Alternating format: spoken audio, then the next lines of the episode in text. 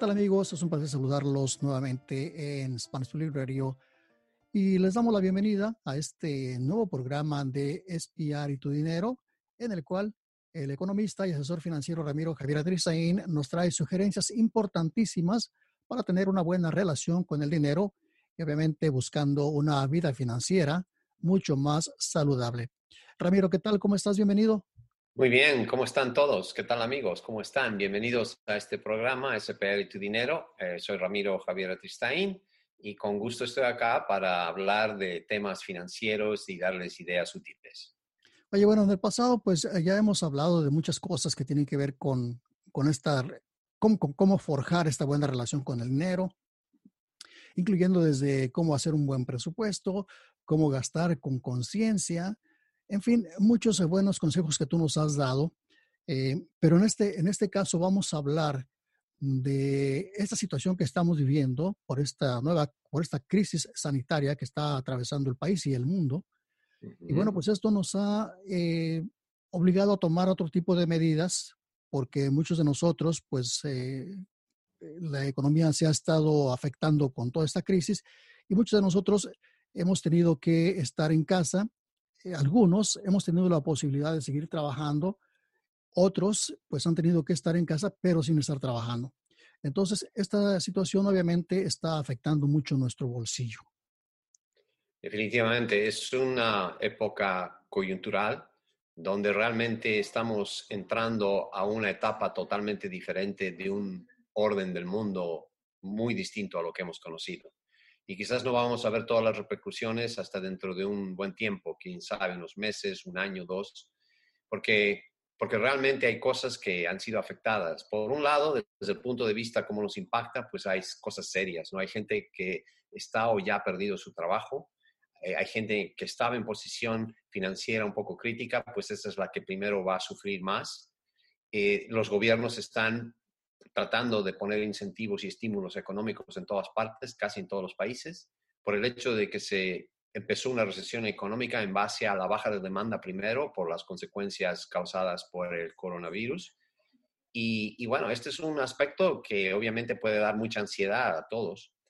Y hay gente en distintos niveles. Hay gente que puede trabajar de forma remota, hay gente que no puede trabajar de forma remota y hay otras gentes que incluso está olvidada de, todo esto. Por ejemplo, gente inmigrante en las cárceles o gente con menos recursos, etc. Entonces estamos hablando de un tiempo coyuntural, un cambio del mundo. Esto pasó hace 100 años con una pandemia para, en el caso de, de, en el mundo donde murieron millones de personas pues creo que si nos vamos y nos remontamos a todas las recesiones que han pasado en los últimos años, desde entonces, pues ha habido varias donde hemos visto cosas donde cambia nos, y impacta a mucha gente. Esta es un poco diferente en el sentido de que pone todo junto, no empezó desde, desde la economía o desde los mercados capitales, sino más bien empezó por un aspecto de salud.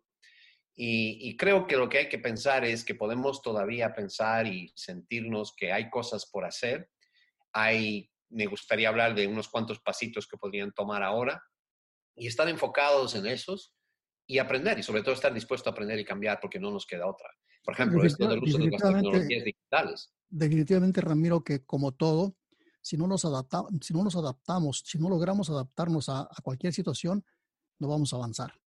Exacto, entonces de ahí hablo de que es importante estar con la mente abierta para aprender y cambiar incluso nuestros hábitos y cosas que hacemos. Si no lo veníamos haciendo, pues ahora ya es como es, hay que hacerlo, no queda otra, ¿no? Entonces, aquí tengo cinco ideas o cinco pasos, mejor dicho, con los cuales te podrían ayudar. Uno, espero que te haya servido ya, porque venimos hablando de esto en todas las todos los podcasts, todos los audios que hacemos, siempre toco el tema de que es importante evaluar la relación que tienes con el dinero. O sea, entender bien cómo fluye el dinero en tu vida. Ahora más que nunca, esto es súper importante. Entonces, eso es hacer una, un análisis personal en tu familia y ver cómo fluye el dinero en nuestra vida. Pero ¿cómo haces eso? Pues empecemos por lo más básico en un tiempo de incertidumbre como este, que es el segundo paso. El segundo paso es ver qué fondos de emergencia con cuáles cuentas y si no cuentas con un fondo de emergencia, empieza uno. Este es el momento de hacerlo si es que no lo vienes haciendo. Y sé que hay mucha gente que quizás no cuente con un fondo de emergencia. Es más, la mayoría de la gente piensa que un fondo de emergencia es la tarjeta de crédito, porque cuando sucede una emergencia, pues puedes usarla, la pagas al crédito poco a poco, pero estás pagando un interés muy alto, no es realmente un fondo de emergencia. Es un fondo que te... no es un fondo en realidad, es un crédito, un pasivo que te puedes sacar de un apuro pero te sale costando mucho más a la larga. Un verdadero fondo de emergencia es cuando cuentas con algo que es como un colchón, como una, algo que previene, que, que no deja que caigas a fondo completamente, ¿no? Entonces, como una red de protección cuando estás saltando en, en, este caso en la economía y, y, la baja de desempleo y todo lo demás. Entonces, ese es el segundo paso. El tercer paso, diría yo, es empezar y evaluar dónde estás hoy en día y de ahí proponerte metas, ¿no? Desde ya, la primera podría ser fondo de emergencias, es una meta. De aquí a, a fin de año debo contar con algo, ¿no? O a antes, si es posible. Y si has dejado de ganar dinero ahora porque, porque perdiste el trabajo, cosas así, y de repente recibiste ese estímulo del gobierno, pues de repente de ahí puedes poner una porción para empezar tu fondo de emergencia, porque imagínate que caigas en una circunstancia incluso más precaria, ¿no? Con respecto a lo que está pasando no vas a tener otra si es que no tienes por lo menos ese pequeño fondo de emergencia que estás empezando. Ahora, volviendo al paso 3, si te planteas en hacer esto, evalúas todo lo demás que tienes y ver qué tipos de activos tienes y pasivos sobre todo. Los pasivos, las deudas, son las que más te van a empezar a arrastrar en el futuro. Entonces hay que tener un plan para realmente atacar esa deuda, esos pasivos y tratar de, de irlos cortando, ir la manera de manejarlos. Y desde, desde ese punto de vista, pues cambiar y evaluar qué rituales, qué hábitos, qué costumbres puedes cambiar cuando ves cómo fluye el dinero en tu vida, ¿no? Entonces, el cuarto paso sería realmente evaluar tus gastos. Cómo entra, qué sale y cómo sale mi dinero. Y no solo estoy hablando de que debes tener seguro gastos fijos, debes tener gastos variables. No, eso no te ayuda en nada en realidad. Te ayuda un poco a ver cuánto entra y sale y te da una idea, pero no te ayuda cómo realmente manejar eso. Creo que la mejor manera es ver qué actividades, qué, cuáles son las cosas en las que estás gastando y qué proporciones gastas en esas cosas. Por ejemplo, hay actividades que son cosas que tienes que gastar para tener una casa, ¿no? Mantenerla al día, tener los insumos, los, la electricidad, etcétera. Todas esas cosas tienes que pagar. Pero bueno, puedes hacer recortes incluso ahí y ver que esas sean cosas que, donde puedas bajar. El otro es donde, en qué cosas estás gastando que son innecesarias y empezar a categorizar las cosas desde ese punto de vista. ¿Qué actividades, para qué me sirven, qué me rinden? Es una época en la que estamos empezando a entrar, si no ya muchos, que la que pasaron nuestros abuelos o bisabuelos en los años 30, cuando la depresión económica. Pasaron una circunstancia parecida en el sentido de que tuvieron que amarrarse el cinturón y realmente cambiar su manera de pensar cómo vivían y valorar otras cosas que no eran necesariamente lo material.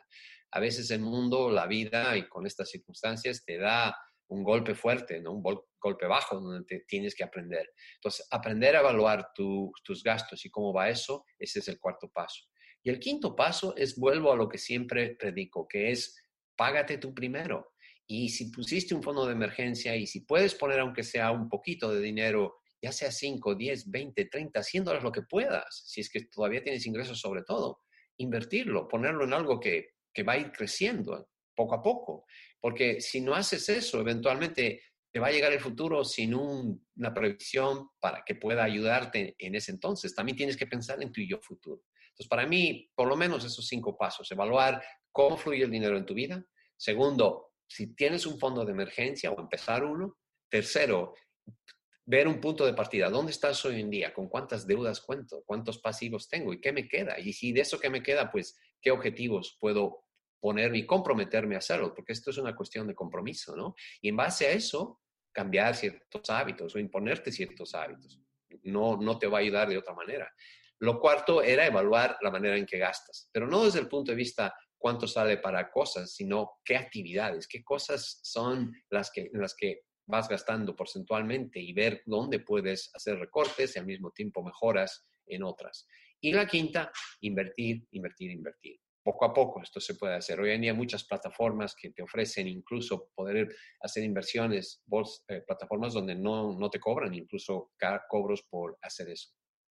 Muy bien, pues aquí están estas cinco sugerencias muy importantes, amigos, que podremos implementar para tratar de sobrellevar lo mejor posible esta situación. Estamos, ya que son ya dos, dos tres, eh, un par de meses que hemos estado sintiendo ya eh, esta situación económica eh, asociada con la crisis sanitaria, pero no sabemos si esto, cuánto tiempo más se puede extender y cuánto tiempo tarde la economía del país en recuperarse y que podamos estar, digamos, a un nivel más o menos al que teníamos hace unos meses, ¿no, Ramiro?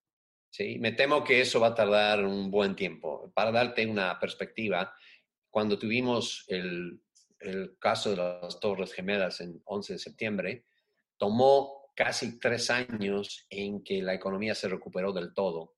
Tomó casi el mismo tiempo en que el precio del petróleo, por ejemplo, llegó a valer lo que costaba lo que valía antes de septiembre 11. Y, en el transcurso de ese año y medio a dos o casi tres años, pues hubo muchos cambios en la economía. No fue una, un golpe tan fuerte comparado a este desde el punto de vista económico, fue más una cuestión psicológica, de ansiedad y demás. Pero en otras recesiones, en otras caídas de, la economía, el promedio de la recuperación son 11 meses. Esta puede que sea más fuerte y puede que tome más tiempo, pienso yo, por todo lo que está pasando. Hay industrias que van a quedar casi deshechas, bancarrotas y otras cosas que van a ir pasando en algunas industrias. Por ejemplo, la de tiendas, de cosas de lujo, la de industria de hospitalidad hotelera. Hay, hay muchas de esas que no sé si se pueden recuperar.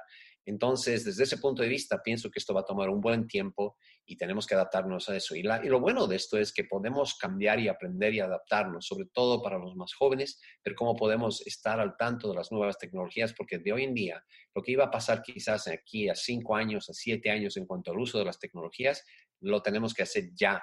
Hoy en día tenemos que reunirnos, tenemos que hacer todo de manera digital y pues hay que no sé, para mí, aceptar eso y ser parte de ello, ¿no? Y, bueno, es una manera de verlo, es una manera de pensar que también hay cosas buenas porque hay oportunidades, en todo hay oportunidades y hay oportunidades como cambia la economía. Y justamente lo que te mencionaba, que para poder salir adelante de todo esto vamos a tener que implementar algunos cambios en nuestra forma de vivir, nuestra forma de consumir, nuestra forma de gastar y nuestra forma de adaptarnos precisamente a la situación que vaya viniendo.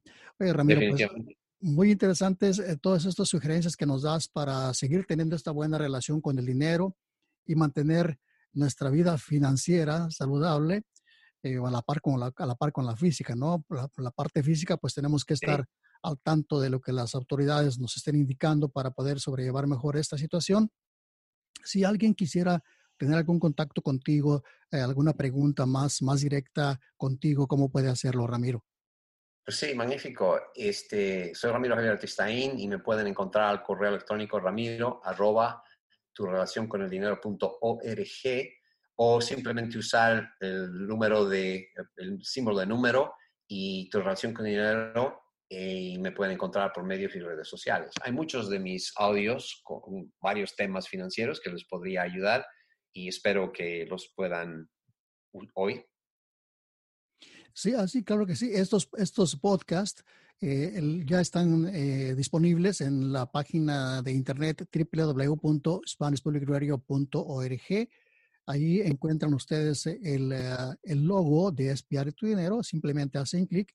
Hay una serie de programas, una serie de podcasts con muchísima buena información que les pueden servir. Y por supuesto, vamos, estamos iniciando esta nueva serie de, de programas con video para que ustedes también puedan puedan ver, puedan ver eh, lo que se está haciendo, puedan escuchar más de las sugerencias y los invitamos a seguir este programa porque realmente es una información muy valiosa que nos puede ser de gran utilidad para salir adelante de esta situación.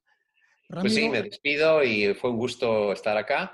Y solo les recuerdo que a veces hay que tomar dos pasos hacia atrás para saltar diez pasos hacia adelante. Entonces, no se dejen de caer, cambiar esos hábitos y ver cómo esto puede ser una oportunidad. Muy bien, Ramiro Atristain, él es asesor y economista y asesor financiero, que pues cada semana nos trae sugerencias importantísimas para tener una buena relación con el dinero. Ramiro, hasta la próxima. Hasta la próxima. Gracias.